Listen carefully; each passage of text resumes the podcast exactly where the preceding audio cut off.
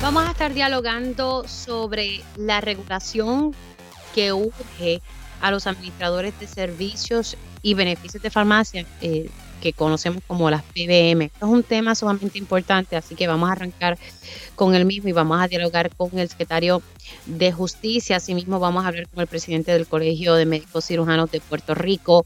Eh, tocaremos también el tema de la regulación de los, eh, de los alquileres a corto plazo y se llevó a cabo ayer una vista pública sobre todo este proceso de generación eh, y el contrato que ahora va a tener Genera Ayer le tocó el turno al negociado de energía, así que vamos a estar hablando de ese tema. También hay una marcha ciudadana apoyando la estabilidad, hablaremos de ese tema.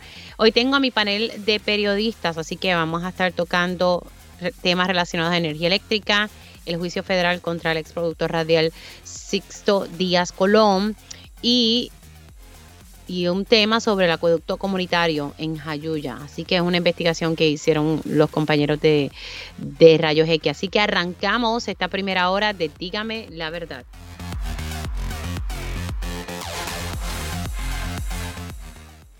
Con más de 20 años de experiencia en el periodismo, periodismo ha dedicado su carrera a la búsqueda de la verdad. La verdad, la verdad de frente, al grano, con carácter entrevistará a las figuras más importantes de la noticia. Radio Isla presenta a la periodista Mili, Mili Méndez en Dígame la verdad.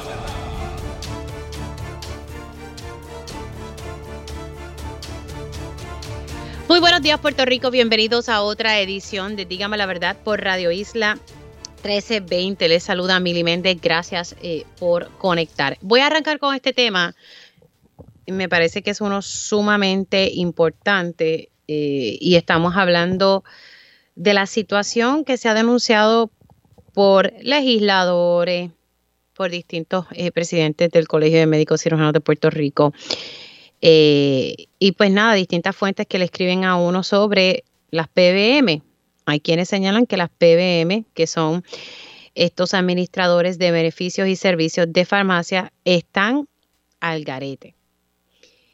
Importante saber que se han hecho unos esfuerzos para tratar de regular a las PBM. Se aprobó la ley 82 del 2019 que le daba la facultad al Departamento de Salud para regular estas empresas. Pero la Junta de Control Fiscal detuvo la implementación porque a FAF, ¿verdad? No, le explicó de dónde iba a salir el billete. O sea, esto cuesta, ¿verdad? Y lo que estaba pidiendo la Junta es que se justificara o cual, que se sometieran unos documentos para establecer el impacto fiscal de esta medida. Recientemente hablé con el presidente del Colegio de Médicos Cirujanos de Puerto Rico, donde me explicaba que el gobierno falló en dar esa explicación. Ustedes han escuchado aquí las veces que yo he entrevistado que, esta es la parte importante a los pacientes, especialmente con la cuestión de la insulina, entre otros medicamentos. Las historias son de verdad que muy tristes porque los pacientes al final del día son los que salen fastidiados aquí. ¿verdad? Se ponen aquí a negociar, eh, yo no te aprobé este medicamento, a pesar de que el doctor te lo recomendó, eh, y eso es lo que se está dando. Y para que lo entiendan, la importancia de este tema es porque al final del día, los pacientes son los que salen perjudicados. Ayer el secretario de Justicia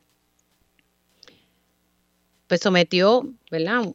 Una querella, sí, presentó una querella por estas prácticas engañosas contra eh, la administración de beneficios de farmacia local, ¿verdad? Y de verdad que según estoy viendo aquí, estaban cambiando tarifas de los medicamentos. Vuelvo y repito, perjudicando el bienestar de los pacientes. Y yo me, y yo me alegro que se, que se esté tomando cartas en el asunto, porque al final del día, aquí el servicio de salud es es un servicio esencial, ¿verdad? Es un derecho fundamental. Le doy los buenos días. Tengo ya en línea telefónica al secretario de Justicia, eh, Domingo Emanueli. Muy buenos días, secretario. ¿Cómo estamos? Bien, buenos días, Mili, para ti y para, los amigos y oyentes de Radio Isla. secretario, vamos a explicarle a las personas qué fue lo que usted encontró aquí. Sí. Yo, yo quiero quiero comenzar con, con esa expresión que tú hiciste de que dentro del sistema de salud eh, médico hospitalaria lo más importante es el paciente. Entonces, pues está están los planes médicos, está el paciente, está el hospital y está el paciente. Pues ahora, entre el paciente y el plan médico, se ha colocado una estructura en los últimos años, este, estamos hablando del 80 en adelante, 80 y pico en adelante, no, del 2000 en adelante, se ha establecido una estructura que se conoce como manejadores y administradores de beneficios de farmacia, que no es otra cosa que las PBM. Entonces, antes, el plan médico, cada plan médico negociaba con la con la farmacia, con la farmacia y decía, mira, dame este precio, te pago este precio, y, y siempre había una competencia en esos precios y los precios eran mucho más razonables. Entonces, pues de momento se da la práctica de usar los PBM y hay el PBM, tanto en Estados Unidos como en Puerto Rico, que se han se han fortalecido de tal manera que ellos son los que controlan prácticamente el listado de medicamentos que, que, van a que van a poner este en, el, en la lista del plan para los pacientes. Y ahí es que hay un problema. Y entonces ellos cuando van a la farmacia al farmacéutico que es otro otro elemento de la ecuación le fijan de antemano, le imponen un precio sin haberle, sin explicarle razonablemente cómo fue que llegaron a ese precio. Y en muchas ocasiones se supone que tú esperas que te enseñen una fórmula de cómo llegaron a ese, y un estudio cómo llegaron a esa próxima. Pues en este caso de, de Abarca, no hay ese estudio. Se dijo que había, que había ese estudio y no hay ese estudio. Y por eso es que nosotros hemos, hemos, le hemos, hemos caído encima de esta situación porque esto le hace daño al paciente, a los seres humanos, ya no, además de económicamente, en la salud, mayormente las personas mayores de edad, las personas que están cogiendo eh, el, plan, el seguro social, esto mira, es un abuso que nosotros nos hemos dado la tarea de atajarlo porque el derecho pues no solamente es para aplicar la ley, hay veces que tenemos que hacer justicia social con el derecho y eso es lo que estamos haciendo en este caso. Ahora, abarca eh, rinde servicios incluso para el plan de, salud del gobierno y si mi memoria no me falla, hubo un momento en el año pasado en que se sacó del panorama otro competidor y se le dio, a CES le dio el resto, ¿verdad? Para resolver a Abarca. ¿Cómo, cómo se estaría resolviendo eso? Porque Abarca ahora ah, mismo aquí controla prácticamente todo. Sí, Sí, sí, sí, lo que pasa es que esto, esta investigación surgió por Abarca, pero después vamos a buscar otra más. Como en Estados Unidos nosotros radicamos el pleito de insulina contra la farmacéutica y contra los PBM. O sea, nosotros estamos estamos persiguiendo y vamos a perseguir esa práctica. Si hoy es Abarca y cuando haya la entremos en la investigación de la otra y tengamos la prueba, radicamos lo que haya que radicar. Sí, sí, esto no se acabó aquí. Claro, secretario, pero entonces el gobierno sigue eh, teniendo servicios con Abarca. Bueno, sí, sí. ACES, ¿verdad? Eso me refiero. No, no, no, pero a explicarte. No es okay. quien tiene negocio con Abarca. Quien tiene negocio con Abarca son los plan médicos. Porque son los administradores de, de, de, de medicamentos para los planes médicos. Claro, sí, pero eh, ahora mismo ACES, eh, no, no, tengo aquí el, el detalle, pero ACES eh, eh, tenía a Barca como este único intermediario, porque recuerde que pues haces el plan de gobierno si brega con estas aseguradoras. mira, en, este caso en particular no estamos, aquí no está envuelto el, plan vital, aquí estamos hablando con una compañía de seguro que es triple, triple S, en esa relación. Ok. Explíqueme entonces, así que aquí se está investigando solamente a Barca eh, y, y, y explíqueme un poquito el esquema. Pues mira, pues eso por ejemplo, Triple S originalmente negociaba antes con... Con, la farmacia. Farmacia, no, con los planes médicos. Mira, yo te voy a pagar esto, este, y este listado, y este lo y con la farmacia, pero negociaba con la farmacia el precio de los medicamentos y el listado se los daba. Entonces había una constancia de que esa, ese precio era este el, el que adecuado. Y entonces cuando entra PBM, porque llega el momento que eh, esto se complica más porque los planes médicos están negociando con unos, eh, con unas personas, los proveedores que, dan este le da un precio a uno, otro a otro. Entonces vienen los PBM, PBM con la alegada ventaja de que iba a uniformar esos precios. Entonces lo que hicieron fue, al principio esto corrió muy bien, pero después fueron haciendo, fijando los precios, imponiendo los precios sin, sin un estudio razonable, sin un estudio, sin preparar un estudio, porque estamos hablando que se hubiese preparado un estudio, pero es que no prepararon un estudio para, para justificar e imponer esos precios. Y eso es una práctica ilegal, eso es engañosa para, para, los farmacéuticos de la comunidad. Y obviamente redunda eh, contra el paciente. Ok, así que ahora surge esta querella y cuál es el próximo paso, secretario. El, próximo paso es que ya ellos van a contestar, Abarca contestará, levantará sus defensas, nosotros eh, comenzaremos un, este intercambio de moción, específicamente de cumplimiento de pruebas, y entonces ya con eso nosotros en su momento pedimos una vista para que DACO este, vea la vista y de a favor de nosotros le imponga una multa de hasta 5 mil dólares por cada por cada este por, cada farmacia que rondan alrededor de las 800 farmacias, ¿viste? son bastantes farmacias de la comunidad en este país. Claro, pero entonces eh, este este patrón que ustedes lo encontraron, lo encontraron en cuántas eh, farmacias más o menos? En, eh, estamos hablando de 800 farmacias que estaban, tuvieron, estaban en el listado, alrededor de 800, el listado de triple S. Ya abarca. Wow, o sea que sería que, que esta dinámica se dio en, en todas estas farmacias, secretario. Seguro que sí, entonces posiblemente la farmacia grande, no, en la farmacia grande no se daba por, otras consideraciones o porque el poder de negociar la, la otra farmacia es distinto. ¿Y la multa es 5 es cinco mil por farmacia? Sí, por farmacia. Estamos hablando sobre 4 millones de pesos. Bastante, bastante.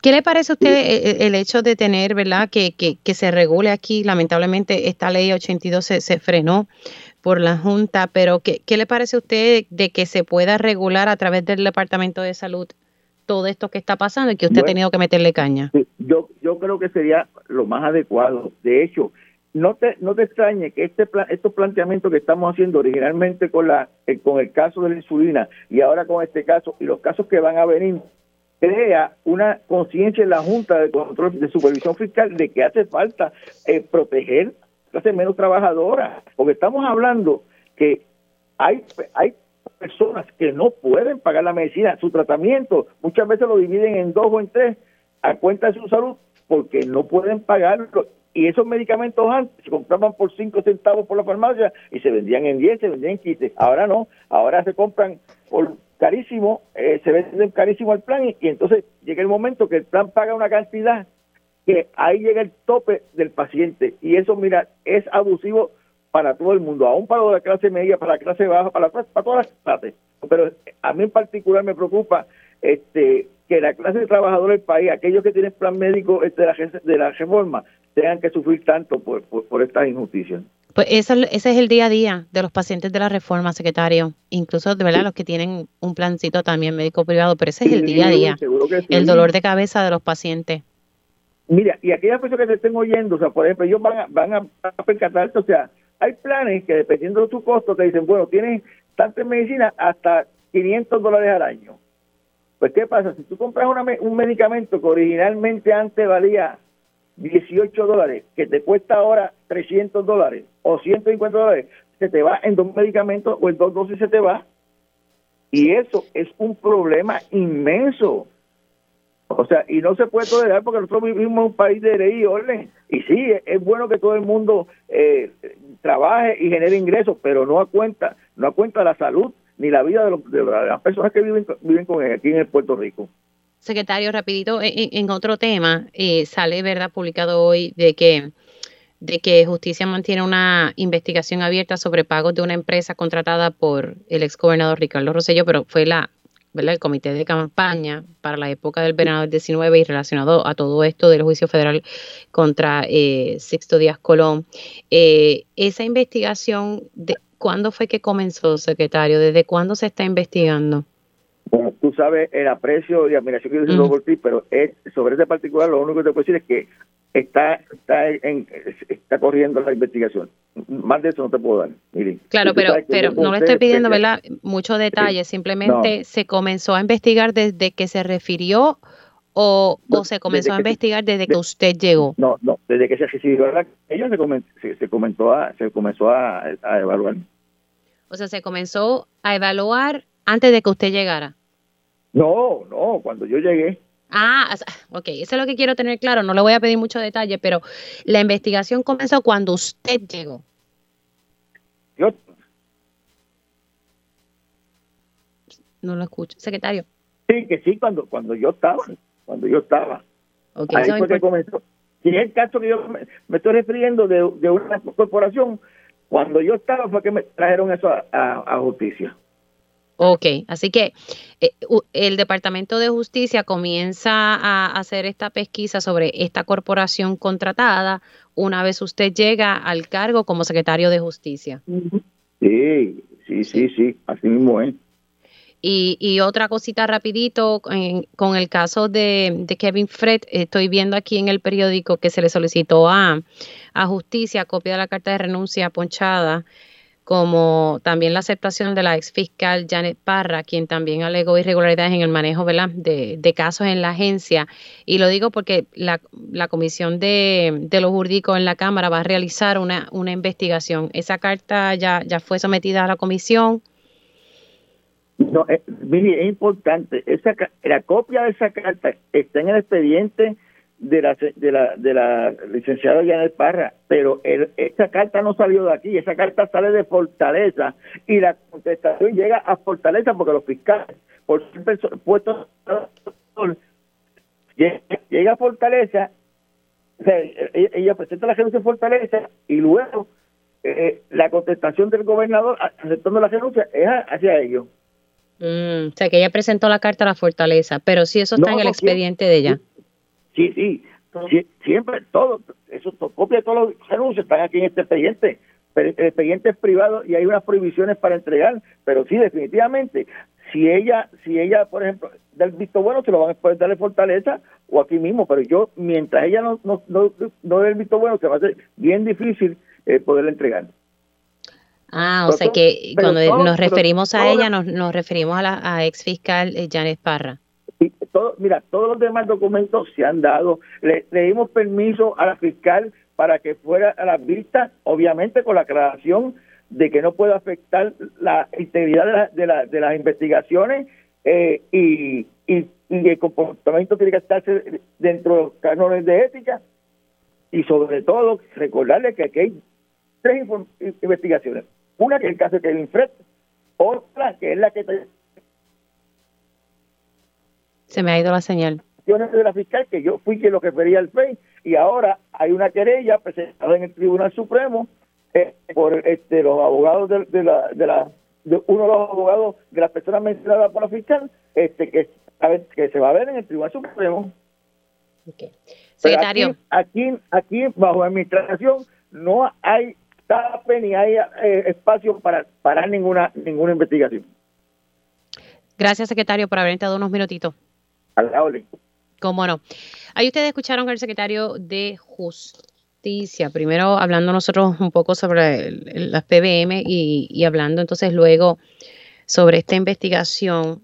Esto de, tenemos que prestar mucha atención a, y estar pendiente a esa investigación que se realiza. Me parece interesante que esa investigación se da y hablando un poco de esta empresa, de esta eh, corporación contratada por el Comité de Campaña Ricardo Rosselló, se, esto se da en el verano del 19 y está todo vinculado con, con el juicio que se está llevando a cabo y lo que salió a relucir ayer de que sí hubo una contratación por parte del comité de Ricardo Rosselló al señor Sixto eh, Díaz Colón, ¿verdad?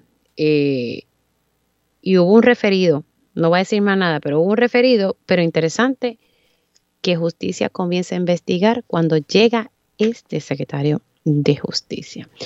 Siendo las 10 y 14, paso rapidito con el presidente del Colegio de Médicos Cirujanos de Puerto Rico, el doctor Carlos Díaz. Buenos días, ¿cómo estamos? Buenos días, buenos días a todos y a tu audiencia y nada, muchas felicidades, como sigo, este año. Gracias, Doc. Mire, eh, hablemos, estaba hablando con el secretario de Justicia, ¿verdad?, sobre esta situación de la, de la querella presentada y, y que gira en torno a Barca Health, ¿verdad?, que se convirtió en un PBM exclusivo de Triple S. Nada, ya el secretario más o menos me explicó la dinámica que ya todos sabemos, eh, pero él me dice que, van a buscar otras más, que esto no para aquí. Eh, y que una vez se termine todo este proceso, la, ¿sabe? las multas son grandes. Nuevamente traemos sobre la mesa lo que usted y yo habíamos discutido en distintos foros, especialmente aquí, la importancia de esta ley 82 del 2019 que, ¿verdad? Que, que, que, que bueno, aquí lo que dice es que faculta a regular estas empresas, pero al Departamento de Salud, ¿verdad? Y que esto se ha quedado en el aire. Claro. Sí, pues mira, eh, la situación es que la intención es buena porque sale a reducir pues el abuso de del PBM. PBM abarca, es el, es el único PBM en Puerto Rico. Eso es lo que yo le estaba comentando al secretario ahorita. Eso, eso lo convierte ya en un asunto de monopolio. Eh, aquí el gobierno es el PBM oficial de AFE, de la reforma de salud, de Vital, eh, y de muchos planes médicos este, eh, comerciales. Eh, el PBM básicamente, al ser único, no hay que ser muy experto, tiene el control de todo. Yo te quiero decir que aquí hay medicamentos en Puerto Rico que se fabrican en Puerto Rico, en farmacéuticas, que van a se van a Netherlands y los Estados Unidos para su empaque y cuando van a otros lugares como Humira, un medicamento como Humira, eh, Canadá lo pone en los PBM a dos mil dólares mensuales. En Puerto Rico Abarca lo tiene ocho mil dólares mensuales. Eh, o sea, esto es sentido común. Y aquí no hay que buscar mucho. Yo creo que aquí estamos tarde, el gobierno, en tomar acción sobre esto, porque Abarca tiene un montón de otras corporaciones, Calina Health, tiene a Option, tiene a las farmacias Plaza. O sea, es un monopolio. Y obviamente, si tiene un monopolio, hace lo que le da la gana. Y si el gobierno no articula una forma de controlar esto, pues sigue haciendo lo que le da la.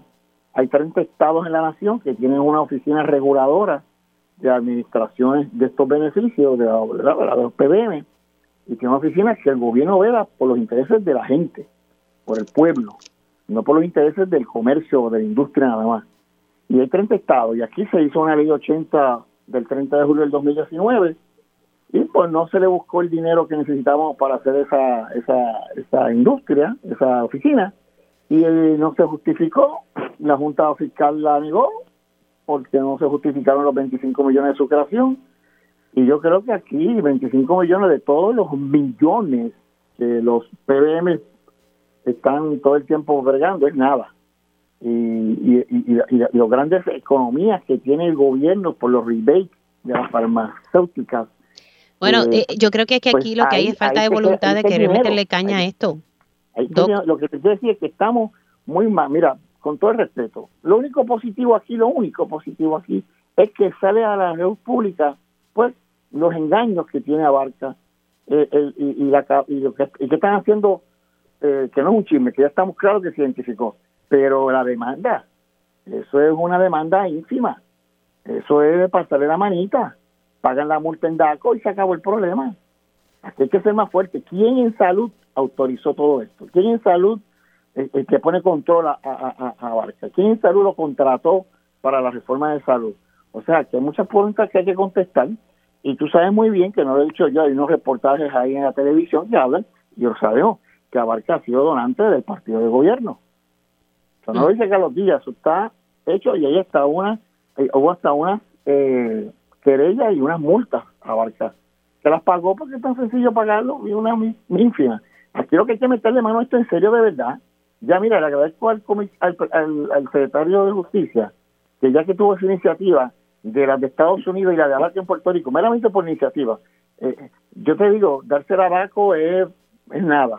Eso no lo hace ni, ni, abarca, con todo respeto. Pero ya que hizo esa iniciativa, con más razón se justifica que esa ley 82 se traiga nuevamente por la legislatura y se le meta mano para aprobarse. porque ya hay justificación del mismo propio gobierno que hay que regular los PBM, y si es un solo PBM, con más razón. O sea, esto yo espero que se, aquí el efecto de la cantidad de medicamentos, no de insulina, de, de quimioterapia, de todos los medicamentos, están bajo una eh, sola corporación doctor, lo que les da la gana. Ya tuviste, doctor, no mire, quiero, quiero leerle aquí lo que contestó Abarca, el periódico El Vocero, dice... La, dice aquí, la principal oficial de operaciones de Abarca Health, Adriana Ramírez, dijo que la acción que tomó justicia se contestó la semana pasada solicitando su desestimación. Confiamos en que la situación se resolverá a favor de Abarca y sin dilación, dijo por medio de declaraciones escritas, en las que sin embargo no explicó los argumentos para solicitar la desestimación. Así que ya ellos están reclamando, eh, sácame esto del panorama. Claro, pero obviamente si tuviesen otro competidor, pues le preocupaba un montón. Pero como tienen otro competidor, no le importa un pito. No le importa. Sí, sí, abarca, abarca, abarca aquí, está abarcando todo. Todo, todo, casi el 90% de todos los medicamentos de toda la isla. Y eso no puede ser, señor, esto es un monopolio, esto que hacen lo que les da la gana. Mira, con todo respeto, en vez de mandar la DAC, y yo sé que es por competencia, se la manda a su hey, de verdad. no, no, ella es parte del equipo acá de Telemundo, así que no se preocupe. Se la mando a su hey, que bregue, porque es que de verdad, con todo el respeto, este, eh, DACO, justicia tiene más poder que mandársela a DACO. Vamos a dejarnos de cuento, cuando justicia quiere meterle mano de verdad, le mete Y cuando usted dice, cuando usted dice eso, ¿verdad? Para que la gente entienda, es que pues esto es una querella que, que somete justicia, pero quien estaría entonces, eh, luego de todo el proceso, DACO estaría imponiendo las multas. E imagínate, ¿cuánto tardará la co? Y van a ser multas leves y eso las pagan, ah, las pago ya como pagaron la de la de la de la Comisión Estatal de Elecciones y sigue para adelante. O sea, aquí verdaderamente el gobierno tiene que ponerse de qué lado está. O está de la gente y del pueblo a quien tiene que rendirle cuenta, o del lado de los grandes intereses, y lo vengo diciendo hace tiempo. El problema es que el cómplice mayor aquí es el gobierno, porque las compañías hacen lo que les da la gana porque están hechas para eso, para hacer lo que les da la gana. Ellos tienen a ver qué pasa. Pero si no hay un ente gubernamental que los pare, hacen lo que les da la gana porque el gobierno es cómplice de ellos, porque reciben beneficios de ellos los que lideran los partidos que ganan las elecciones. Eso es así. Aquí hay un pitcher y catcher tremendo. Y eso no lo queremos meter mano, no queremos verlo, porque ahora hay más salud, bueno, vamos a tratar de confiar, ¿verdad? En, este en este proceso de investigación, porque aquí, ¿verdad? Es que se va a realizar una investigación por la Oficina de Asuntos Monopolísticos eh, en torno a todo lo que está pasando y entonces ahí eh, vamos a ver también, eh, pero por lo que se presentó una querella administrativa ante el Departamento de Asuntos al Consumidor, pero entonces aquí justicia sí va a investigar.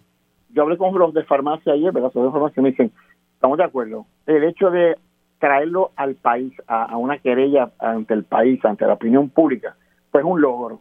Para que no digan que somos nosotros los proveedores, los médicos, de farmacia, los que nos quejamos por quejarnos. identificamos ya la, la, poca vergüenza que hacen estas personas. Perfecto, eso es un logro y se lo agradecemos al secretario de Justicia. Pero vamos a ser más fuertes, porque esto cada día que pasa son millones y millones y millones que se hartan estas personas y no llega al país, no llega, pero esa oficina, necesitamos esa oficina reguladora. Y bueno, y, si se da la oficina... los, millones de los, los, millones de los propios rebates, los millones de las propias cosas de estas negociaciones pagan esta oficina, pero que los rebates caen en otras manos. claro, pero cuando se cree esta oficina hay que ver que la oficina tampoco no se convierte en otra oficina más eh, que no hace nada, ¿verdad? Es importante ese detalle. Esta oficina estuvieron mucho tiempo haciendo esta ley y redactando esta ley para que tuviese la, las garras y, y por lo menos es, un, es un, oye, una forma de traer una serie de reglamentaciones para regular los precios. Los precios están al garete en Puerto Rico, en un país que es pobre. Y, y no podemos seguir complaciendo esto. Ahora mismo, imagínate que la reforma va a pagar 8 mil pesos por un o 7 mil pesos por estos medicamentos, cuando en otros sitios no debe ser mucho menos lo que está pagando. O sea, este tipo de cosas no pueden ocurrir. Puerto Rico tiene que, el gobierno tiene que ayudar a la gente de este país no a las Gracias. Gracias, presidente del Colegio Médico Cirujano. Se me cuida mucho. El doctor Carlos Díaz. Hacemos una pausa y al regreso vamos a estar hablando un poco sobre lo que salió a relucir ayer en una vista del Senado sobre este proceso de alianza público-privada en la generación. Y ya estamos de regreso aquí en Dígame la Verdad por Radio Isla 1320. Les saluda Mili Méndez. Ayer el Senado de Puerto Rico llevó a cabo una, una vista pública. Me parece importante que toquemos este tema porque está relacionado a la llegada de Genera PR, eh, que va prácticamente a operar y dar mantenimiento a las plantas de la Autoridad de Energía Eléctrica. Se va a encargar de todo relacionado a la generación. Ayer le tocó el turno al señor Edison Avilés, eh, que compareció a la vista de la Comisión de Proyectos Estratégicos y Energía del Senado, que preside el senador Javier Aponte Dalmao, a quien le doy los buenos días. ¿Cómo está, senador? Saludos, Mili, a ti y todo su radio escucha. Senador, eh, su impresión sobre lo que estuvo esbozando ayer el, presidente ¿verdad? Del, negociado de energía, quien negocia energía aquí es quien va a estar regulando prácticamente eh, todo. Eh, ¿qué, ¿Qué le pareció? Bueno, antes que nada, eh, después de este contrato totalmente confidencial y toda esta mácula de sospechas que hay intriga con este contrato, pues obviamente estuvo allí que hicimos una vista sobre tarifas y aprovechamos para discutir el tema de este contrato, toda vez que se había citado a la Autoridad de Energía Eléctrica, Alianza Público-Privada e Irán, se excusaron, irán la próxima semana, pues la persona que se ha leído y ha evaluado este contrato ha sido la Comisión de Energía, por tanto estaban en posición de contestarnos. Claro, y este participaron del comité evaluador, importante eso. Claro, y, y básicamente una de las cosas que aquí pues se aclara que este contrato no es un contrato para construir eh, nuevas plantas ni sustituir las plantas de, de bunker eh, por plantas de, de, gas, sino básicamente esto de lo que se trata es de un contrato de la cual existen unos fondos federales eh, que surgen como consecuencia de los daños de María y de Irma para adquirir una lo que se llaman unos una, unos eh, unas turbinas de lo que se llaman picking units que son unas unidades que, que, son en gas pero que prenden eh, y funcionan rápido. Y estas 11 unidades que se están atendiendo con estos, eh, esto, lo que son estos eh, picking units, no pueden ser sustituidos por generación permanente, sino que esta, este contrato, además de adquirirse, que son unidades que se pueden mover a distintas eh, plantas de la Autoridad de Energía Eléctrica para sustituir en la generación, en la las horas pico, ¿verdad? Y en casos de emergencia. Pues este contrato, entre otras cosas, lo que hace es que básicamente tres cosas. Prepara a la Autoridad de Energía Eléctrica en el proceso de ir cerrando las plantas en la medida que van entrando los 16 proyectos eh, que tiene ya aprobado de energía renovable eh, y de batería, la eh, que constituye el tranche 1 y 2 del negociado de energía, eh, esta empresa entonces a su vez se queda eh, operando lo que es eh, la compra de combustible, ya cosa importante que tenemos que evaluar aquí, que no se convierta en un monopolio privado entonces el asunto de la compra de combustible. Y por otra parte sustituye o se hace responsable de todo el trámite ambiental que tiene que cumplir la Autoridad de Energía Eléctrica en el proceso de ir eh, cerrando todas estas plantas en aras de cumplir con la ley aprobada de transformación energética. Dos preguntas que me surgen de esta explicación que usted me hace. Eso de los picking units, y lo digo porque lo vi en una vista de la Junta de Gobierno de la Autoridad de Energía Eléctrica, eso ya lo estaba haciendo Josué Colón. No sé qué nuevo ellos van a hacer. Eh, pero eso de los picking units ya lo estaba haciendo Josué Colón, que fue una pelea con el negociado para que le autorizara el dinerito para esas picking units precisamente, ¿verdad? Eso es uno. Y la otra pregunta es, ¿esto lo pudo haber hecho la autoridad? No, no, no podemos confiar en la autoridad. Eh, eh, pregunto genuinamente, ¿verdad? Sí. Mira, lo primero que nosotros tenemos que hacer aquí eh, a mi juicio, y como presidente de una comisión ¿verdad? de energía, es que ante la situación de que aquí se estaba hablando de un proyecto, de una empresa que había ganado una subasta o una propuesta para hacer unas conversiones de, de plantas que a mi juicio iban totalmente en contra de la política establecida de lo que se quiere aquí hacer de energía eh, renovable y que se iba a comenzar a gasificar plantas, cosas que eh, van en detrimento de lo que se quiere hacer, claramente no es eso. Es primer paso superado. Segundo, yo no estoy y yo no puedo decir que yo esté a favor de un proyecto del cual todavía este contrato eh, no lo hemos evaluado. Nosotros lo que pasamos juicio es en cuanto al regulador, lo que él evaluó y analizó en cuanto a este contrato. Si este contrato es beneficioso para el pueblo de Puerto Rico, si la Autoridad de Energía Eléctrica podía hacer eh, lo que obviamente se contrató aquí a 10 años y si hay una relación costo-beneficio, es un proceso del cual nosotros vamos a estar evaluando en las próximas semanas. Ahora bien, lo que aquí se ha estado diciendo y divulgando en los medios de comunicación de que esta gente iban a construir una nueva planta o iban a hacer unas sustituciones, eso actualmente no es. Claro, pero en una entrevista con el periódico El Vocero, el operador habló de que por lo menos iba a presentarle al negociado la posibilidad de usar hidrógeno eso no, no se lo comentó el, el presidente del negociado de energía.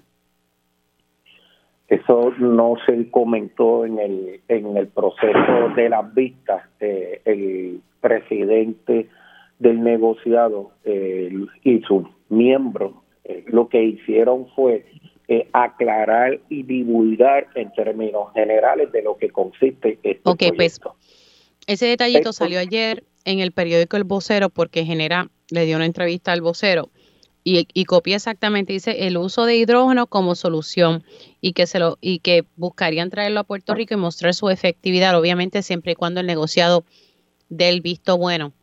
Así verdad de que de entrada eso choca con la con el proyecto ya establecido de que está aprobado por el negociado de energía y que es la política pública energética del país. Si tú mm. vienes aquí a generar con la tecnología que tú quieras generar, que constituye algún tipo de energía que no sea energía verde y que lo estamos hablando de energía base de cualquier fósil, estamos hablando que eso es casualmente lo que no queremos eh, establecer como eh, política energética. Así que veo bien cuesta arriba que el negociado de energía apruebe una propuesta como esa. Ok, y me tengo que ir ya, pero lo voy a dejar este detalle que me llama mucho la atención. Usted sabe que de las pocas veces que surge un ahorro debido a la compra del combustible, usted sabe que en este momento eso se le pasa en un 100% al consumidor, ¿verdad? Eh, son pocas veces que pasa, pero sí se ha dado. Eh, ¿verdad? Cada trimestre se va evaluando eso y si hay un ahorro se le pasa al consumidor.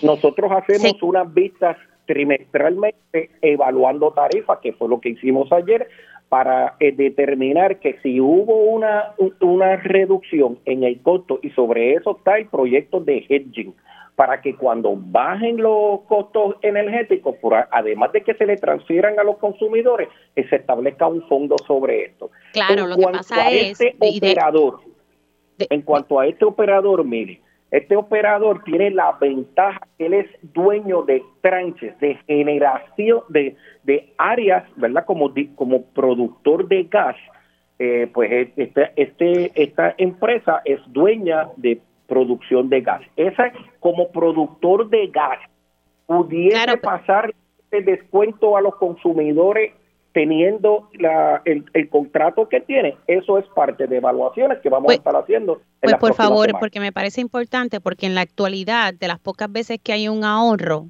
por el costo del combustible, eso se le pasa en un 100% al consumidor. En esta ocasión, vamos a tener que compartir ese ahorro con Genera PR porque de acuerdo a lo que trascendido públicamente se le da 50% a Genera y 50% al consumidor. ¿Por qué tenemos que compartir ese 50% si en la actualidad tenemos el 100%? Le dejo ese, ese detallito ahí eh, para cuando siga realizando ¿verdad? las pistas públicas. Y gracias por haber entrado unos minutitos, senador. Siempre a las órdenes, a ti a los ¿Cómo no? Eh, ahí ustedes escucharon al portavoz del PPD en el Senado, el senador Javier Aponte Dalmau, referente a esta vista que llevó a cabo ayer y que estuvo el presidente del negociado de energía. Hacemos una pausa y regresamos en breve. Y ya estamos de regreso aquí en Dígame la Verdad por Radio Isla 1320. En estos días ¿verdad? se han llevado distintas manifestaciones. Primero, de la Asociación de Jubilados, eh, pues pidiendo al gobernador eh, tomar cartas en el asunto sobre sus pensiones. Pero ustedes saben que eh, en, estos momentos, pues, se está, hay unos proyectos, en, por lo menos en el Congreso Federal hay uno, en torno a que se dé paso a, este proceso de, a la estadidad. También aquí en Puerto Rico hay manifestaciones que ya se están organizando y estamos hablando de que mañana hay una marcha ciudadana apoyando la estadía para Puerto Rico. Eh, y pues tengo en línea telefónica a Dan Santiago, presidente de la agrupación estadista We the People eh, Puerto Rico y también es integrante de la sociedad civil estadista. Señor Santiago, buenos días, ¿cómo está? Buenos días, Mili, y buenos días a toda la audiencia. Hablemos un poquito, ¿verdad?, eh, sobre esta marcha y, lo que la motiva. Eh, me imagino que será para ejercer un poco de presión allá en el Congreso para que se mueva la cosa. sí, siempre nosotros hemos estado activos por muchos años llevando el mensaje en Puerto Rico pero esta marcha particularmente de mañana, eh, que es la segunda que hacemos en áreas ¿verdad? de impacto turístico, es para darle la bienvenida a, todas las personas que, vienen a visitarnos en Puerto Rico, particularmente a nuestros conciudadanos americanos, eh, y decirle que disfruten de la isla, pero cuando regresen a sus respectivos estados, pues llamen también a sus congresistas y, y respalden que Puerto Rico se convierta en un estado de la nación americana. ¿Ustedes estarían moviendo este tipo de manifestación allá a la capital federal para también, ¿verdad? De alguna forma ejercer eh, presión en el Congreso. Sí, definitivamente nosotros eh, tenemos eh, colegas en Washington DC que tenemos una agenda concertada con ellos donde tenemos manifestaciones, ya hemos hecho manifestaciones allá, hemos hecho trabajo de visita a los congresistas eh, y rindió frutos el trabajo porque el proyecto de Jennifer se aprobó en la Cámara. Naturalmente, ¿verdad? Fue al final de, la sesión legislativa y empezamos con un Congreso nuevo, pero el, trabajo rindió frutos y el, y el proyecto se aprobó. Este año una agenda bastante... Me parece, don, eh, don, Dan Santiago, me parece interesante ese planteamiento que hace, que, sea, que ustedes se han movilizado allá, se han reunido con, con, con congresistas. Eso es así. Eh, tuvimos una agenda, tenemos un grupo de trabajo junto con los delegados extendidos, eh, también la coalición eh, estadista National Coalition en, Washington, donde tenemos una agenda ¿verdad? en conjunto con ellos para visitar los congresistas y, y cabildear a favor de, un cabildeo ciudadano a favor de, del proyecto de Jennifer. ya pues tenemos un congreso nuevo, naturalmente el congreso es un congreso muy eh, cambiante porque tienen elecciones cada dos años y pues vienen eh, congresistas nuevos que hay que educar sobre este tema eh, y, trabajar el asunto. No es a veces la gente dice, no, el Congreso no lo quieren, pero es que el Congreso no es una persona, son muchas personas, 435 en la Cámara y, y, y 100 en el Senado y pues hay que trabajar con ellos. Cada dos años entran nuevos, salen unos, entran otros y hay que seguir constantemente trabajando para lograr lo que todos queremos, que es ver a Puerto Rico convertido en Estado. Me, me comentó que, que, ha ido con, con, los delegados. Se refiere a los delegados eh, de la estadidad, que, que, ¿verdad? Estos seis delegados que se supone que estén allá moviendo la cosa, ¿sabe? ¿Ellos han ayudado? Sí, eh, algunos han estado participando de lo que hemos estado haciendo y también este eh, se ha, eh, hemos trabajado con Melinda, hemos trabajado con Roberto Lefranc, eh, eh, con Zoraida, con Mayita. Okay. O sea que por lo menos principalmente con Melinda, con Roberto, con Mayita y, y, me dijo con la licenciada Buxo. Sí, y con Ricardo Rosello y la delegación extendida, que han hecho un trabajo extraordinario también ejerciendo presión en los diferentes estados. Sé que con uno, tres, cuatro, por lo menos con cinco. Eh, no ¿Ha trabajado directamente con, con la delegada eh, Elizabeth? Eh, yo personalmente eh, conozco a Elizabeth y he trabajado con ella, eh, ¿verdad? Pero en este esfuerzo no, no hemos podido coincidir. yo este, entiendo, ¿verdad? Que ella tiene unas razones para no trabajar con, con algunos de, de, ¿verdad? de las personas que he mencionado, pero eso es harina de otro costar y yo no voy a entrar en ese. no, no, no, claro. y, lo que sí me llama la atención es verdad que, que, se supone que para eso fue ella electa, ¿verdad? Y los demás, pues si usted me dice que te ha podido trabajar con los demás, eh, pues tú sabes, ella fue electa para eso, ¿verdad? Eh, no me equivoco, porque cuando se dio la elección fue para, para ello. Hablemos entonces, vamos a recapitular nuevamente sobre eh, la fecha. Mañana entonces es esta marcha a partir de las 9 de la mañana, donde, ¿verdad? Se van a estar congregando. Sí. Sí, vamos a estar eh, congregándonos en, en, el restaurante Metropol en, en, Isla Verde y pues de allí vamos a estar partiendo por toda la avenida uh, hasta. Toda la avenida hasta casi casi llegando hasta Punta Las Marías. Eh, creo que no vamos a llegar hasta allá, pero pero sí, vamos alrededor de, dos kilómetros, vamos a caminar eh, llevando ese mensaje. Eh, algunos van a manchar, otros van a entregar este eh, información educativa, pero el, propósito principal es impactar ¿verdad? A, las personas que están visitando de fuera de Puerto Rico, particularmente eh, con ciudadanos americanos que pueden, ¿verdad? que residen en los estados y que cuando regresen pueden ejercer presión con sus respectivos congresistas para que respalden eh, nuestra gestión en el Congreso de, de un nuevo proyecto que pueda impulsar la estadía para Puerto Rico. Dan Santiago, gracias por haber entrado aquí. Así que esta marcha eh, ciudadana apoyando la estadidad para Puerto Rico es mañana a las 9 de la mañana. Y como ya él acaba de explicar, pues, el lugar de encuentro es en la mañana frente al restaurante del Metro en Isla Verde y por ahí, por ahí continúan. Gracias, señor. Cuídese mucho. Gracias a ti, Mili, por la oportunidad. Cómo no, siempre. Dan Santiago, presidente de la agrupación estadista We the People Puerto Rico y es también integrante de la sociedad civil estadista, hablando sobre esta marcha. Hacemos una pausa y al regreso vamos a hablar un poco sobre el proyecto de alquileres a corto plazo y, lo que se aspira con este proyecto y cómo han ido las vistas públicas. Vamos a estar hablando sobre el proyecto de que busca regular de alguna manera los alquileres a corto plazo, o por lo menos hacer una evaluación sobre eh, estos alquileres y vamos a estar hablando de varios temas, eh, este juicio federal que se sigue contra el exproductor de radio Sixto Díaz Colón. Eh, tengo a mi panel de periodistas porque hoy es viernes, así que arrancamos ya esta segunda hora de Dígame la verdad. Conéctate a radioisla.tv para ver las reacciones de las entrevistas en vivo. En vivo. Esto es Dígame la verdad con Mili Méndez.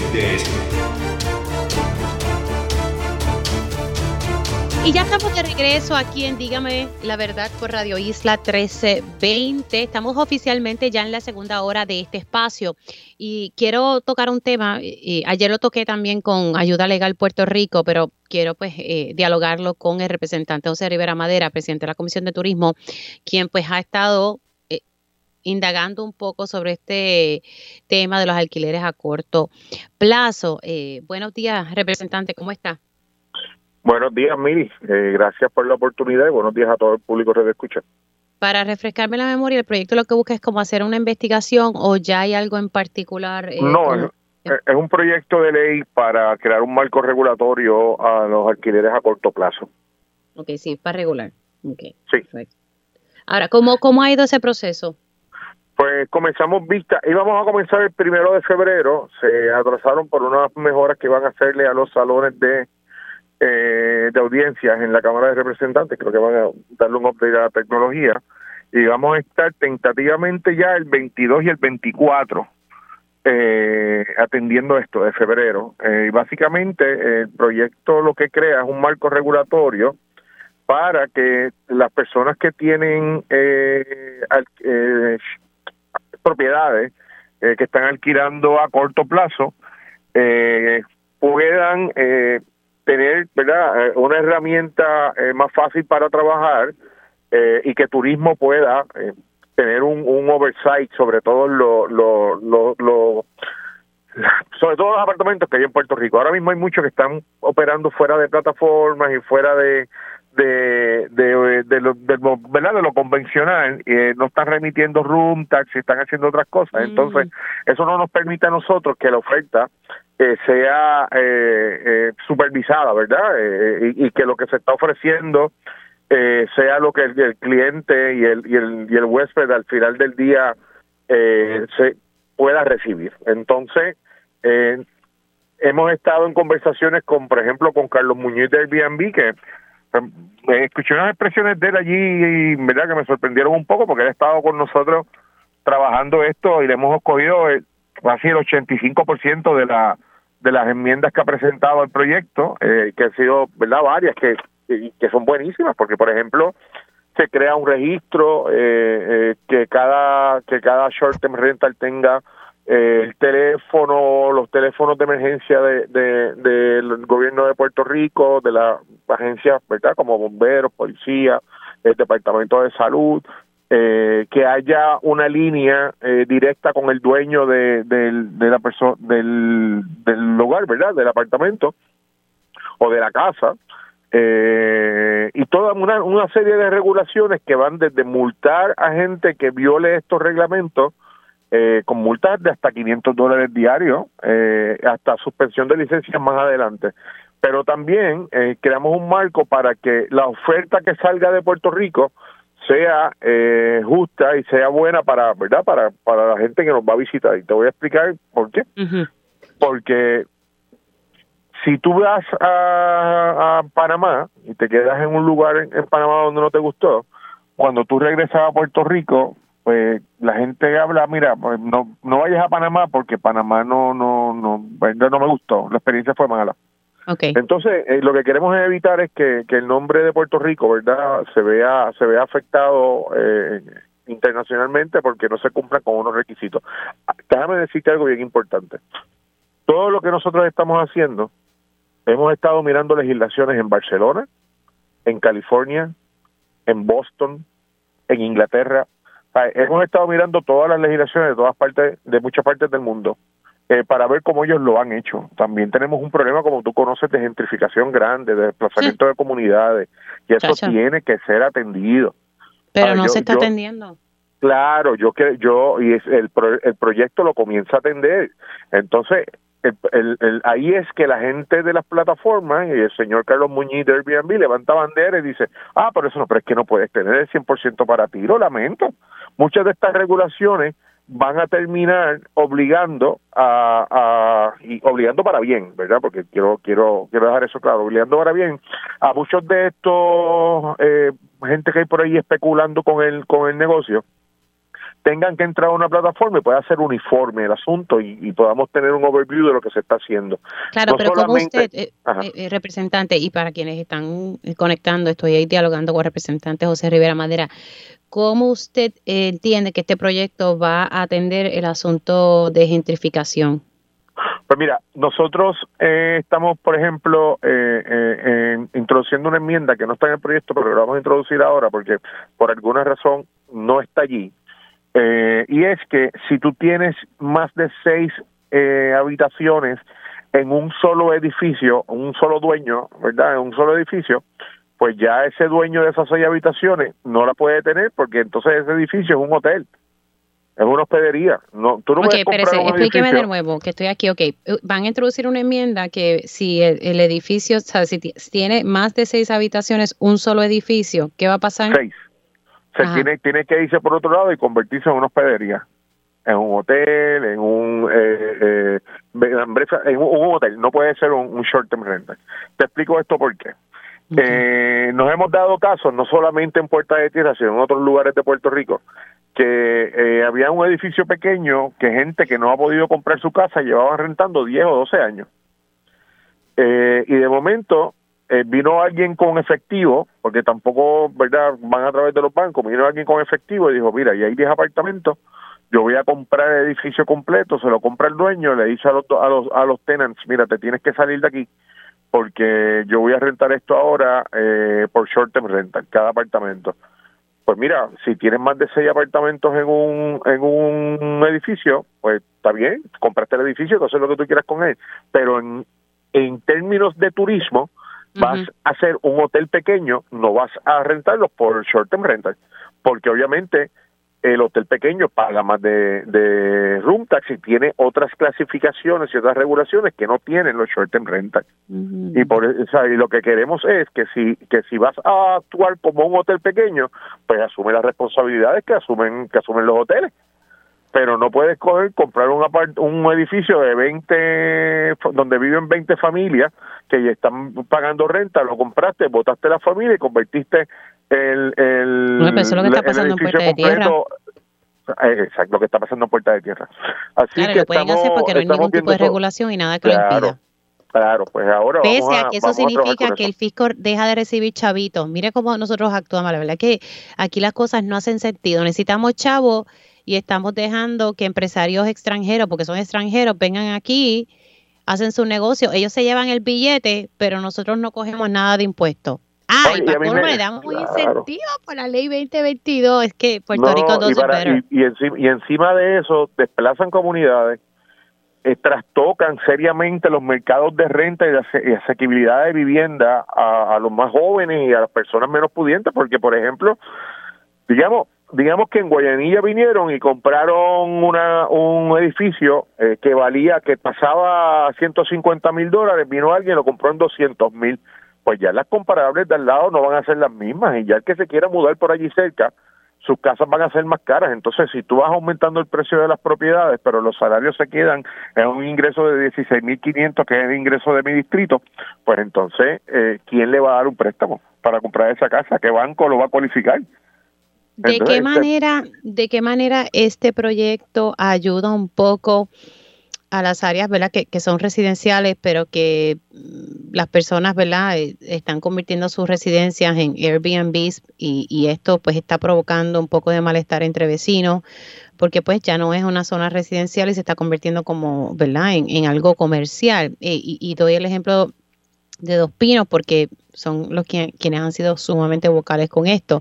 ¿Cómo ustedes están trabajando con, con eso si es que está aquí contenido en este proyecto?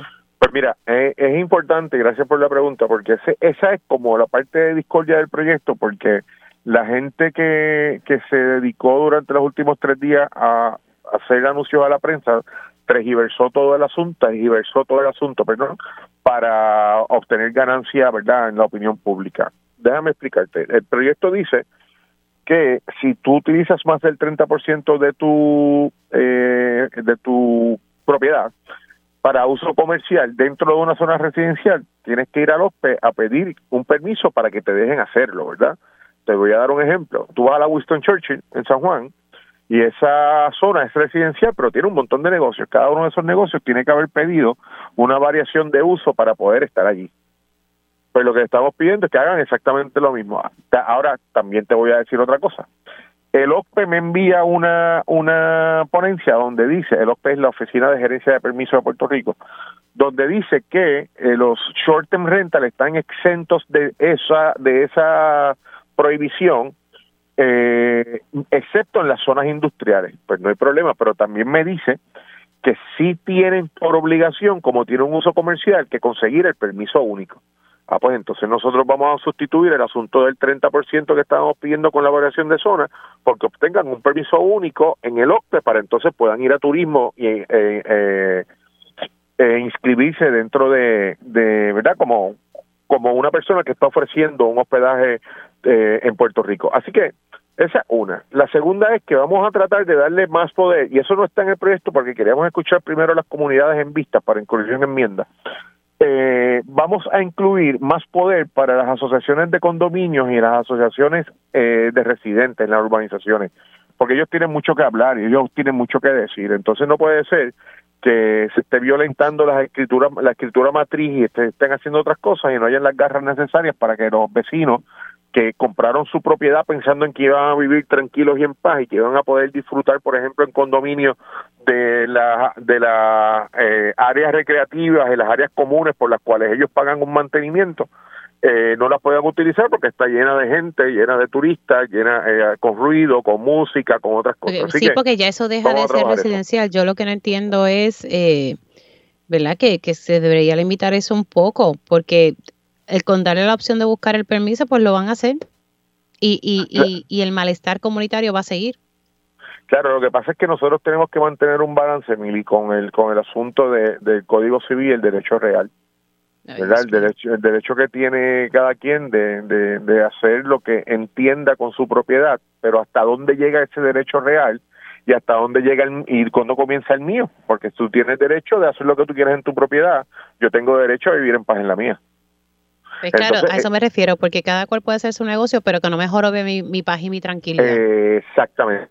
Y entonces, a esos efectos, vamos a estar, como la plataforma quiere entrar eh, eh, de lleno en el asunto y supervisar y hacer otras cosas, pues le vamos a fijar responsabilidades.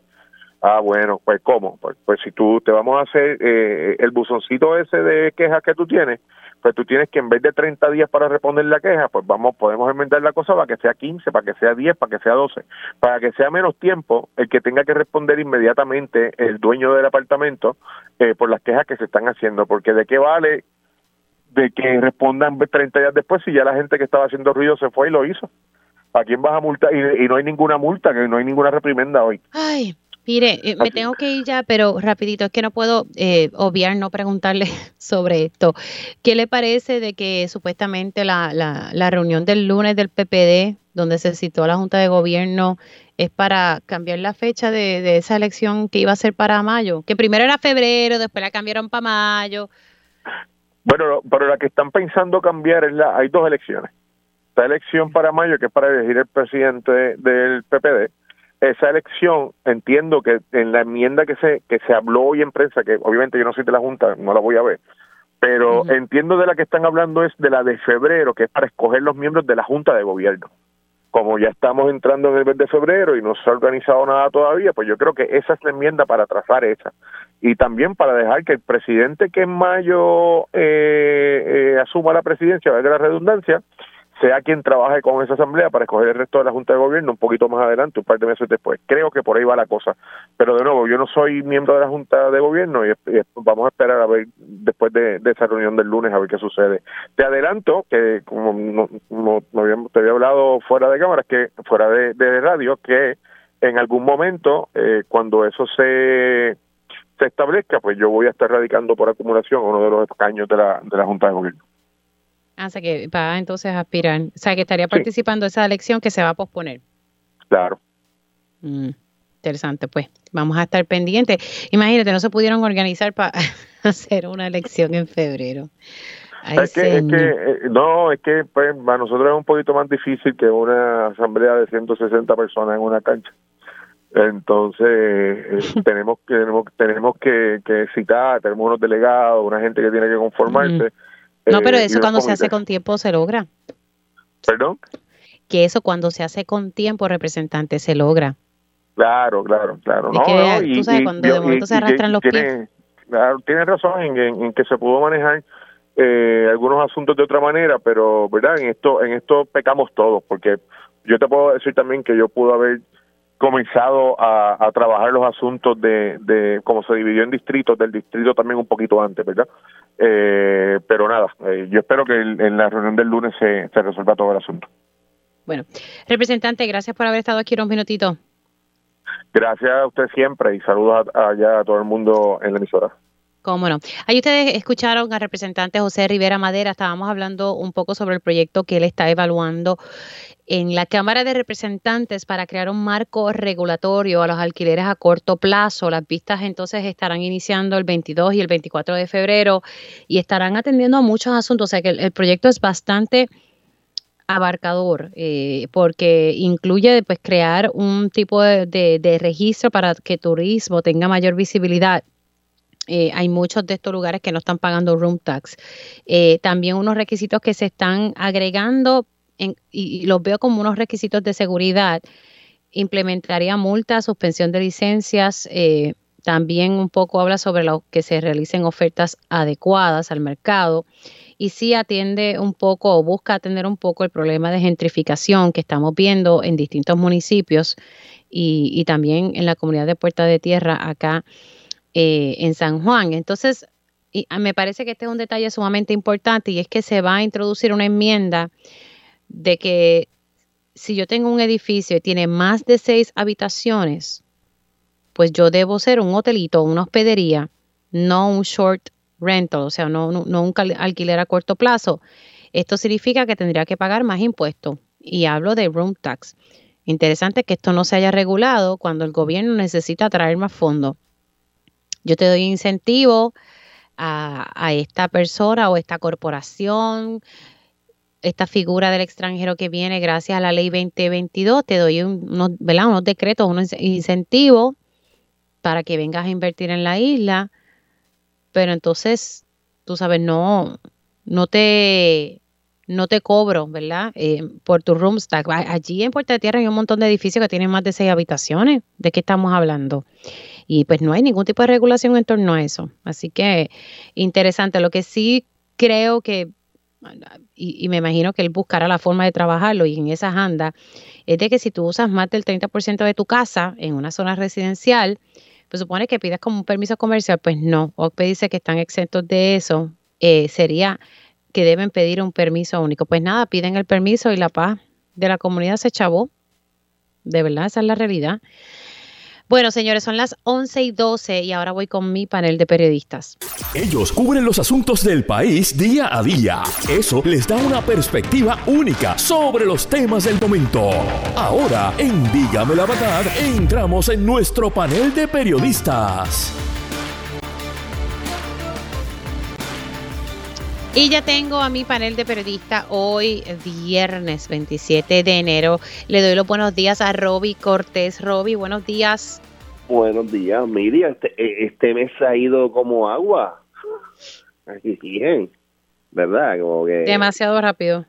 No, no, pero un saludo para, para ti, para todos los, los radioyentes y, y un placer estar aquí.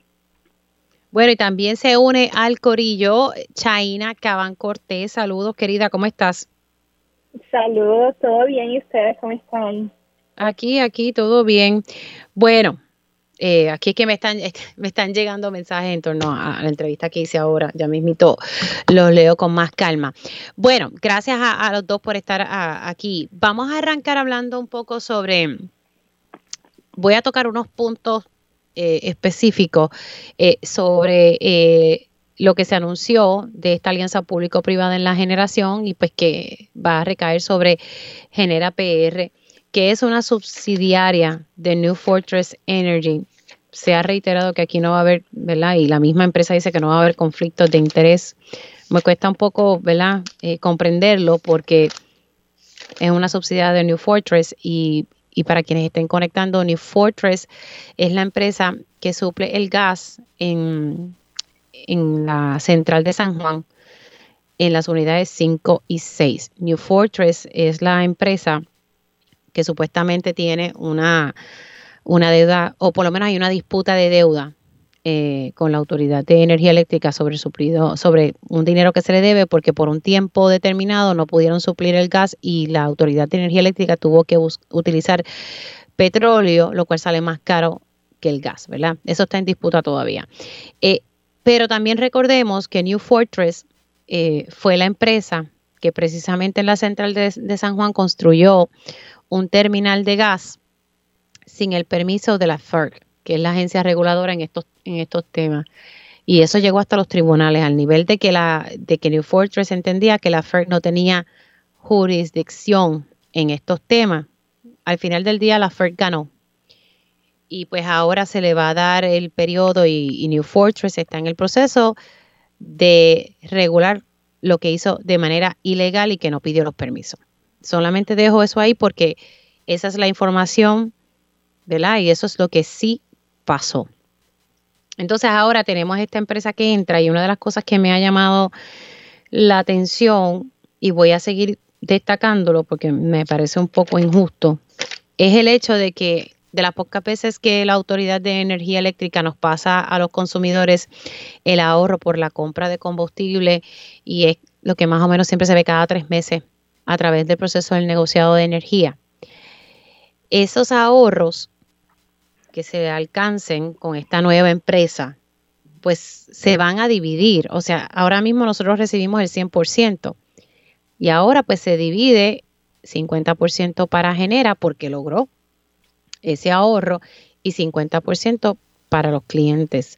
Y como que no he podido conseguir a nadie que me dé como una contestación clara sobre ese tema, porque me llama mucho la atención, pues deberían pasarnos el 100%. Eh, porque el punto es que este contrato, según lo que ha dicho el, el presidente del negociado en vista pública, que no, no va a implicar un aumento en la tarifa, pero sí eh, me imagino que en la compra de combustible, porque así salió en, en el periódico. Nada, yo, yo esposo eso ahí, usted, ustedes pueden plantear ¿verdad? El, punto que deseen sobre ese contrato, ¿verdad? porque todavía hay personas que lo están leyendo para poder entonces emitir un juicio ¿verdad? justo, luego de haber leído, un, es un contrato de 300 páginas, pero tiene otras 300 páginas en, en, documentos que se le agregan. Así que estamos hablando que ellos van a estar operando 12 centrales eh, de la Autoridad de Energía Eléctrica eh, algo que le deje como asignación al presidente de, la Comisión de Energía que allá en el Senado, Javier Aponte Dalmao, es que indague, porque en la entrevista que ellos le dieron al vocero, eh, el funcionario de Génera dijo que iban a, por lo menos que iban a intentar traer uso de hidrógeno como solución eh, y que iban a mostrar su efectividad. Eso es algo que el negociado tendría que pasar juicio y hay que ver si en verdad es efectivo o no por lo menos el senador Javier Aponte de Almau lo vio con peros porque hay que cumplir con la política energética de aquí. Nada, les dejo eso, son 15 millones en transición en 100 días, o sea, ellos van a recibir 15 millones en, esos 100 días de transición. Se asegura que se va a garantizar por dos años los empleos de las personas que decidan pasar a la empresa privada y genera pues va a hacerle ofertas a, a los empleados 22 millones en un pago fijo anual, pero con un tope de 100 millones que incluye unas bonificaciones, entre ellas una bonificación por ser eficiente. Roby, comienza contigo y luego voy con China. Bueno, el famoso contrato de la generación de electricidad en Puerto Rico, pues ya se dio y es lo que estamos tratando de, descifrar. Eh, y obviamente, como tú mencionas, un supercontrato de más de 300 páginas y con sus adendums y toda esta cosa. O sea, es, es algo bien complejo. Eh, que hubiese, fíjate, yo creo que, que, a lo mejor hubiésemos entendido un poquito mejor el proceso si, si hubiesen tal vez soltado un poco más de información eh, y no dejarlo como, pues, como hicieron ahora, que hasta que ya está literalmente a, punto de firmarse es que lo vienen a, a, a, a decirnos, ¿no? Lo que hay. Pero nada, yo cuando cuando tú mencionas el hecho de, de, la de, cómo usar los ahorros en este caso que, que pueda generar eh, genera PR valga la redundancia eh, y vemos que es solamente el 50%, pues sí, porque pues el costo de la privatización de cualquier empresa siempre siempre envuelve costos, envuelve gastos y gastos que pues que ahora mismo no conocemos. Eh, yo creo que esto es, algo que apenas vamos a comenzar a, a ver eh, las sorpresas que nos puede traer eh, durante los primeros 100 días. Vamos a ver cómo, cómo esos 100 días se desenvuelven para poder dar una opinión, porque en realidad es que está difícil, este Miri, o sea, ¿cómo, cómo nosotros vamos a tratar de, de descifrar lo que viene por los próximos 10 años en estos cinco minutos está difícil. Yo creo que va, nada, hay que darle tiempo al tiempo a ver cómo, cómo de verdad, pues si, si de verdad hay, hay entes escondidos como pasó con Luma, o si es tan maravilloso como lo vendió el gobernador y, y, las demás gentes eh, en los pasados días. Ah, yo creo que nada, es un wait and see. Yo creo que los empleados eh, de energía eléctrica pues están también a la misma expectativa porque de ellos de eso va a depender su futuro empleo y también la cuestión de su retiro, que ese es otro cantar. Voy a pasar con Chaina. Pues yo voy por la misma línea que, que Robbie. Eh, es demasiada información y ya cuando uno empieza a leer este contrato va un poco eh, con, con prejuicio por lo que ha pasado con Luma, porque es básicamente el mismo discurso de que este contrato es, es lo mejor que puede pasar ahora mismo para el mantenimiento de, de las unidades y del sistema eléctrico, pero ese era, ese era lo mismo que nos decían cuando llegó Luma y después el proceso para fiscalizar el contrato, para, para entender cómo se estaba manejando el dinero y entender cómo se estaba operando, pues fue bien complicado también. Así que eh, hubiésemos querido tener este contrato en mano y esta información mucho antes para poder analizarla. A mí lo que me llama la atención es que esos 100 millones de dólares que, que pueden, que, están ahí en, en la mesa, si se, si ellos pueden demostrar ahorro, dependen también del combustible que ellos compren. Y ellos mismos son los que están vendiendo el gas natural a Puerto Rico. Según lo que dijeron ayer, es que eh, la Autoridad para Alianza Público-Privada va a poner una compañía que, que sea la que administre eh, o, sea la que, maneje la, las subastas para comprar el combustible, pero también eso me llama la atención porque todo siempre se hace con, con ventanas cerradas cuando se trata de alianzas público-privadas y aquí no vamos a saber quién va a ser ese, esa compañía hasta que ellos la escojan. Eh, es como si, si yo hiciera una compañía y yo misma vendiera, yo misma supliera el, el producto. Así que este, hay muchas cosas por, por responder, muchas preguntas al aire y estamos todos pues intentando responderla con, con la claridad y la transparencia que, el público y el puertorriqueño merecen. Déjame, voy a una pausa y, al regreso eh, tocamos un poco, ¿verdad?, lo que ha trascendido hasta ahora en, el juicio federal contra el ex productor radial eh, Sixto George Díaz Colón. Hacemos una pausa, regresamos en breve. Y ya estamos de regreso aquí en Dígame la Verdad por Radio Isla 1320. Les saluda Milimente. Estoy con mi panel de periodistas integrado por China Cabán Cortés y Roby Cortés. Eh, tengo dos Cortés hoy aquí. Bueno, eh, vamos a hablar un poco sobre lo que ha trascendido hasta ahora. En, este juicio eh, contra el exproductor radial Sixto George Díaz Colón. a él se le acusa de extorsión, intento de extorsión y, destrucción de, de, documento. Me, llama la atención, uno, lo que está pasando dentro de sala, pero dos, las expresiones eh, que ha emitido el propio eh, Díaz Colón, eh, a raíz de las preguntas de los periodistas, o sea, sus contestaciones son por las preguntas que, le están haciendo los colegas periodistas a su salida del tribunal. Hay cosas que, que sí ayer dijo que no se, se plantearon, ¿verdad? En, en, bueno, dijo sí algunas cosas que se plantearon en sala, pero un poquito más, ¿verdad? A preguntas de, periodistas.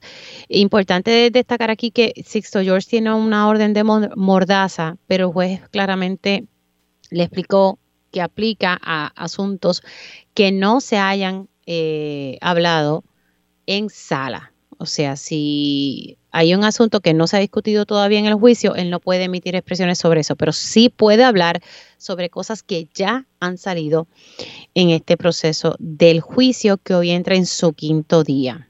Yo a ustedes les voy a, plasmar lo que me llamó la atención ayer y así lo expliqué en, en el programa Día a Día por Telemundo. Y es el hecho de que alegadamente, lo voy a decir porque aquí, ¿verdad? Hasta que no se pruebe, se dio un tipo de contratación por parte del comité de campaña de Ricardo Rosselló y según lo que ha trascendido, esa contratación se dio más o menos entre el 11 y el 13 de julio, luego de haber salido el chat, porque el chat comenzó a salir el 8 de julio, extractos, y luego completo el 13 de julio. La reunión que grabó el licenciado Antonio Maceira en el 21 de junio en Musa fue previo a que se divulgara ¿verdad? extractos del chat. Estoy aquí tratando de seguir un poco las fechas porque me parece que es importante a la hora de analizar lo que ha salido públicamente. La famosa, se da esta contratación por parte del comité de campaña de Ricardo Rosselló y según expresiones de Sixto George a un periodista, supuestamente Beatriz Rosselló llama a Sixto y le pide a Sixto que se reúna con Rosselló, según lo que se ha dicho públicamente. Se da la contratación, la supuesta contratación, y el 15 de julio se da la entrevista, lunes 15 de julio se da la entrevista exclusiva de Ricardo Rosselló a Nación Z. Eso todo lo acordamos porque la licenciada Mayra López Mulero, quien formaba parte ¿verdad? De, de, los panelistas en ese programa, eh, cuando escuchó eso, no, ¿verdad? No, no, no la dejaban entrar. Cuando escuchó la entrevista, cuando escuchó a Rosselló al aire, no la dejaban entrar. Así que recordamos un poco, ¿verdad? Ese detalle. Y yo hablé ahorita con el secretario de Justicia, porque hay que recordar y hay que ver si eso fue del comité de campaña, si ese gasto se reportó, ¿verdad? Eh, por fuentes sé que hubo referidos y el secretario de Justicia me dice que él comienza la investigación una vez él llega a justicia. Y según mi fuente, el referido se hizo en el 2019. 2019, 20, 21. Dos años, se quedó ahí. Si no es porque entra entonces este secretario, que sí que se, lo más que logra que me dijera, porque me dijo que eso es algo que, ¿verdad? Que se está investigando y que no podría entrar en detalle, pero sí me pudo decir que, que se comienza a investigar sí cuando, sí, cuando él llega, cuando así que prestemos atención a ese detalle. Yo no sé cómo ustedes lo vean de lo que ha trascendido aquí si ustedes ven, eh, aquí hay un debate si, se ejecutó la extorsión, que obviamente aquí pues no se ejecutó, aunque otros pudiesen decir que con este contrato de la campaña de Ricardo Rosselló, el supuesto contrato, pues tal vez de alguna forma eh, se accedió. Pero bueno, eh, la Fiscalía Federal tendrá sus estrategias y tendrá su evidencia que presentar en su momento. Ayer llegó el secretario de Hacienda a declarar, la licenciada Mayra López Mulero también ha dicho que su cliente Raúl y Maldonado sí estaría prestando declaración. Eso lo, vi hoy en el periódico Vocero. Chaina, comienzo contigo en este caso y luego voy con, con Roby. Mire, a mí me llama mucho la atención, más allá de lo que está sucediendo en sala, es todo lo que él sigue hablando cuando sale. Eh, ayer él mencionó que él tenía evidencia de que Anthony Maceira le proveyó información privilegiada a New Fortress antes de que se le diera el contrato a New Fortress. Este, y sabemos que ese contrato le dio tras y de momento en el 2019 se inauguraron este se inauguró el, el, muelle con toda la instalación del gas natural. Y eso, que él mencione eso en este momento que se está, eh, está por firmarse la, el contrato con Genera PR, pues pone una alerta roja. Hay, hay unas preguntas que, que hacerle a, a Maceira de lo que ocurrió allí, porque definitivo, pues todo ese contrato de New Fortress fue alarmante. Este, pero acabo de ver que Noticel publicó que el juez eh, Francisco Besosa le prohibió hoy a Díaz Colón que hable con la prensa. Ah, míralo aquí, sí. Por fin. Sí, tiene Sí, lo que pasa, bueno, lo que, pasa es que podría revocarle la fianza. Pero fíjate, yo sé que tú dices por fin, Roby, lo puede entender, pero después ¿verdad? uno en el proceso va aprendiendo cositas, que, que la realidad es que él podía hablar de cosas que se discutieron en sala. Tiene que ser que algo él dijo ayer, claro, que no se discutió en sala. Y ustedes saben, Francisco Besosa, tú sabes, un juez un poco difícil. Y pues las canta como las ve, le dio un brequecito y como dice China, gracias por traerlo, ¿verdad? Pues prohíbe a Sixto George que siga hablando con la prensa. Así que, como hemos, no hemos dicho, además hay, hay una estrategia porque todo su body language, la manera en cómo él está tratando a los periodistas y todo lo demás, hay una, extra, o creo yo que puede haber una estrategia para, para manipular al jurado. Es muy difícil que el jurado se mantenga alejado de todo lo que está ocurriendo con este caso, porque este es notorio y estamos cubriéndolo en todos los medios. Así que este hay hay una estrategia detrás de cómo él lo está hablando y yo creo que quizás por eso el juez pudo haber este eh, pues dicho esto hoy. No, y eh, la fiscal, eh, la ex fiscal María Domínguez también me decía, yo creo que ya mismito, se, el juez la tardó un poco, pero, pero en efecto, pues mira, ya lo estamos, ya lo estamos viendo. Voy contigo, Roby. Bueno, dice que ni un chin puede decir ya, porque aparentemente fueron unas expresiones que aparecieron en primera hora eh, y que y que parece que el juez la leyó y dijo, espérate, espérate, esto, esto como que no es. Yo lo que estoy viendo en este caso, obviamente, eh, eh, ha, acaparado la atención mediática, incluso puedo, puedo asegurar que ha opacado el anuncio de, lo, de, lo de Genera PR eh, en muchos aspectos.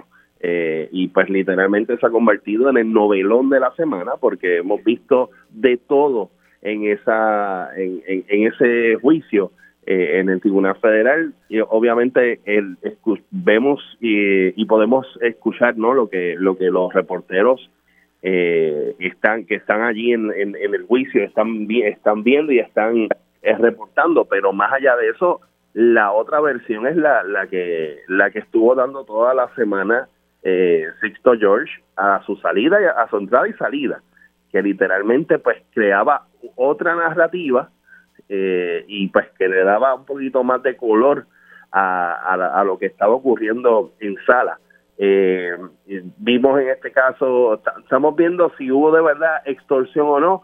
Yo por lo menos lo que estoy viendo en el caso, yo lo veo flojo en ese, en ese aspecto, porque la, por lo menos con la, con, con la declaración de Maceira, es que estoy tratando de pensar cómo alguien que te que supuestamente te está extorsionando por el otro lado lo contratas para que te haga la imagen eh, y te limpia la imagen. Es como que estoy tratando de, de, juntar esas dos historias.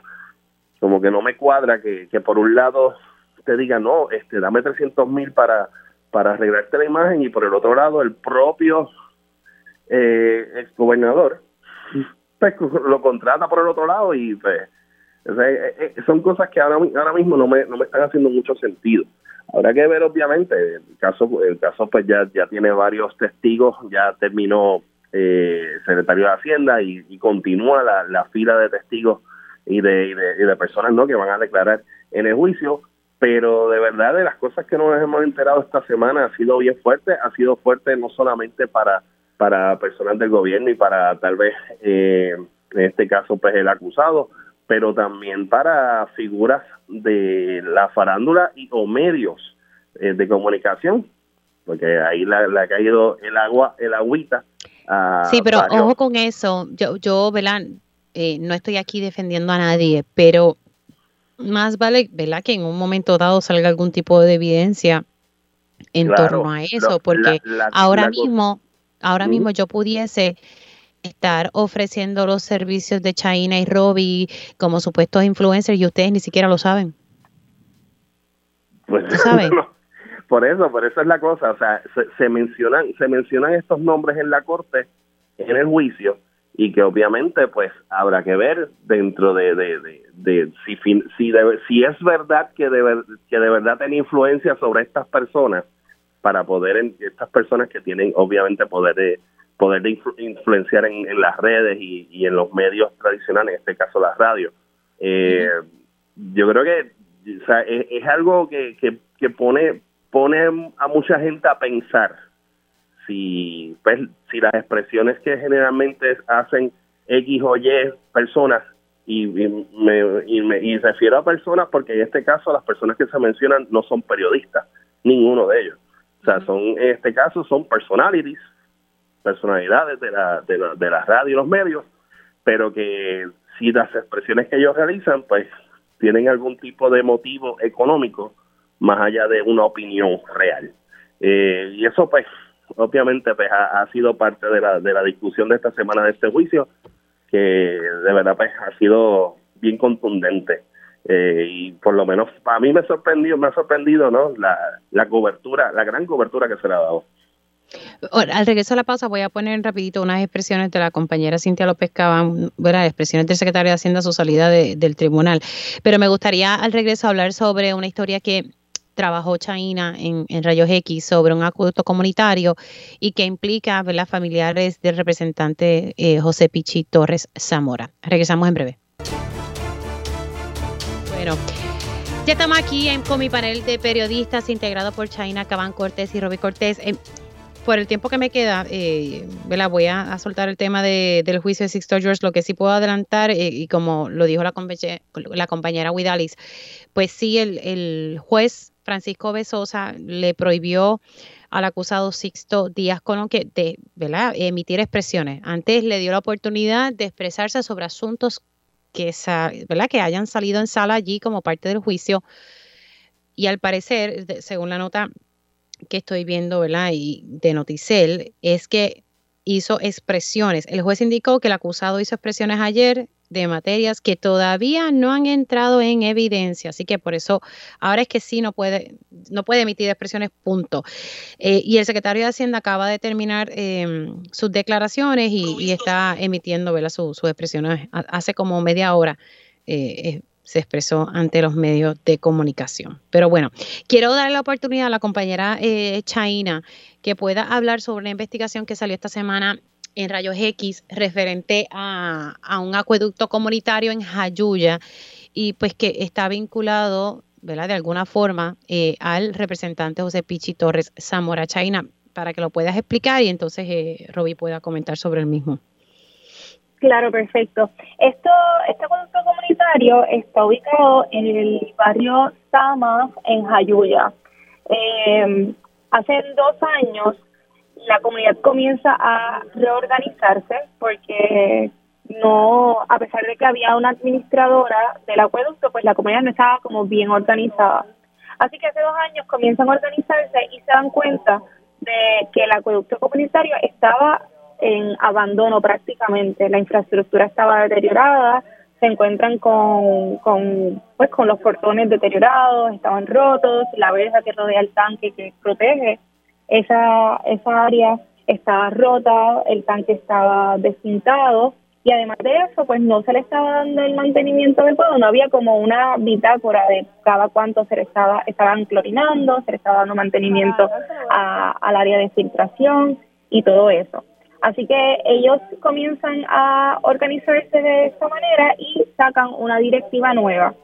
Eh, esta directiva comienza a comunicarse con la que presidía la comunidad o la que estaba administrando el acueducto, que en efecto es la madre del representante José Pichito Rezamora. Pero ella, ella era quien estaba a cargo del acueducto.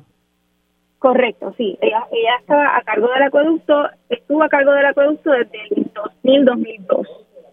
Estuvo, bueno, desde el 1997 estaba en la directiva, el presidente de aquel momento se salió y entonces ella comienza a presidir la, corporación sin fines de lucro que está a cargo de la del, del acueducto comunitario.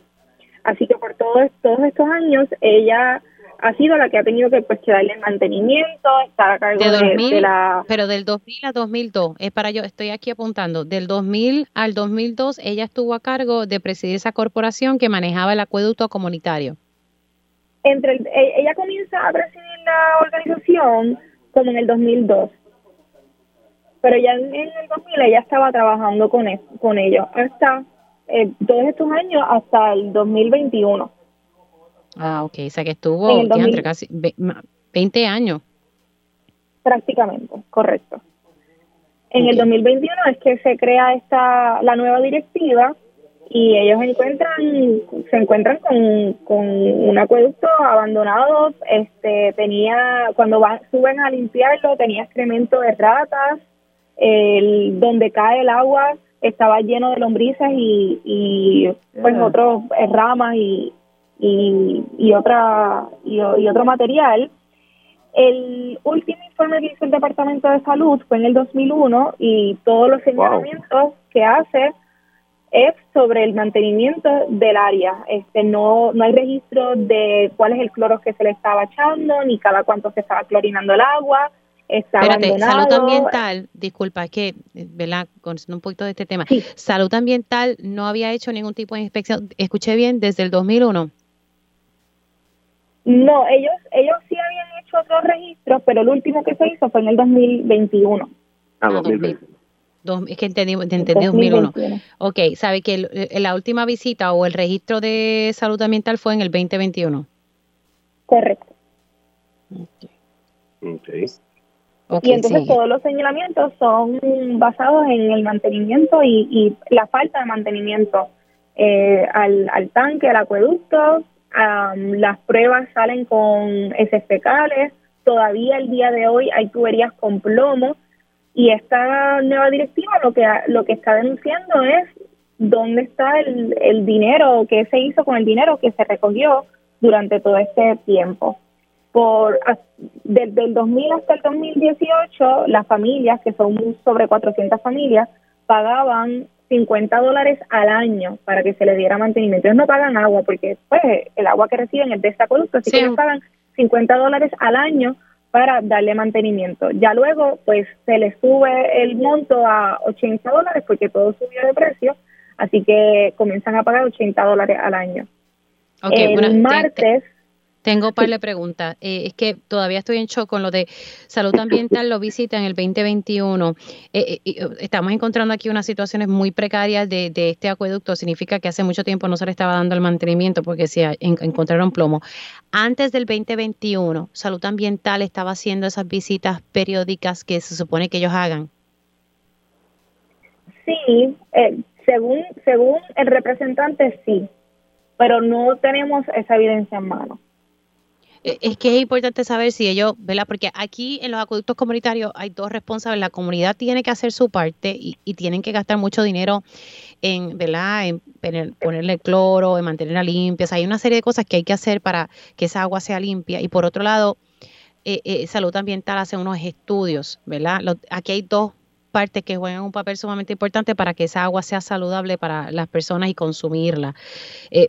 Sería importante tener ese detalle. Estoy aquí un poco en shock con esto porque tiene que ser que ese acueducto se abandonó, pero heavy, ¿sabes? Para encontrar lo que se encontró esa comunidad cuando entró en el 2021. Correcto, y de hecho, Mili, para subir al acueducto es solamente puedes llegar por un camino súper rocoso, las personas tienen que llegar caminando o en un vehículo 4x4.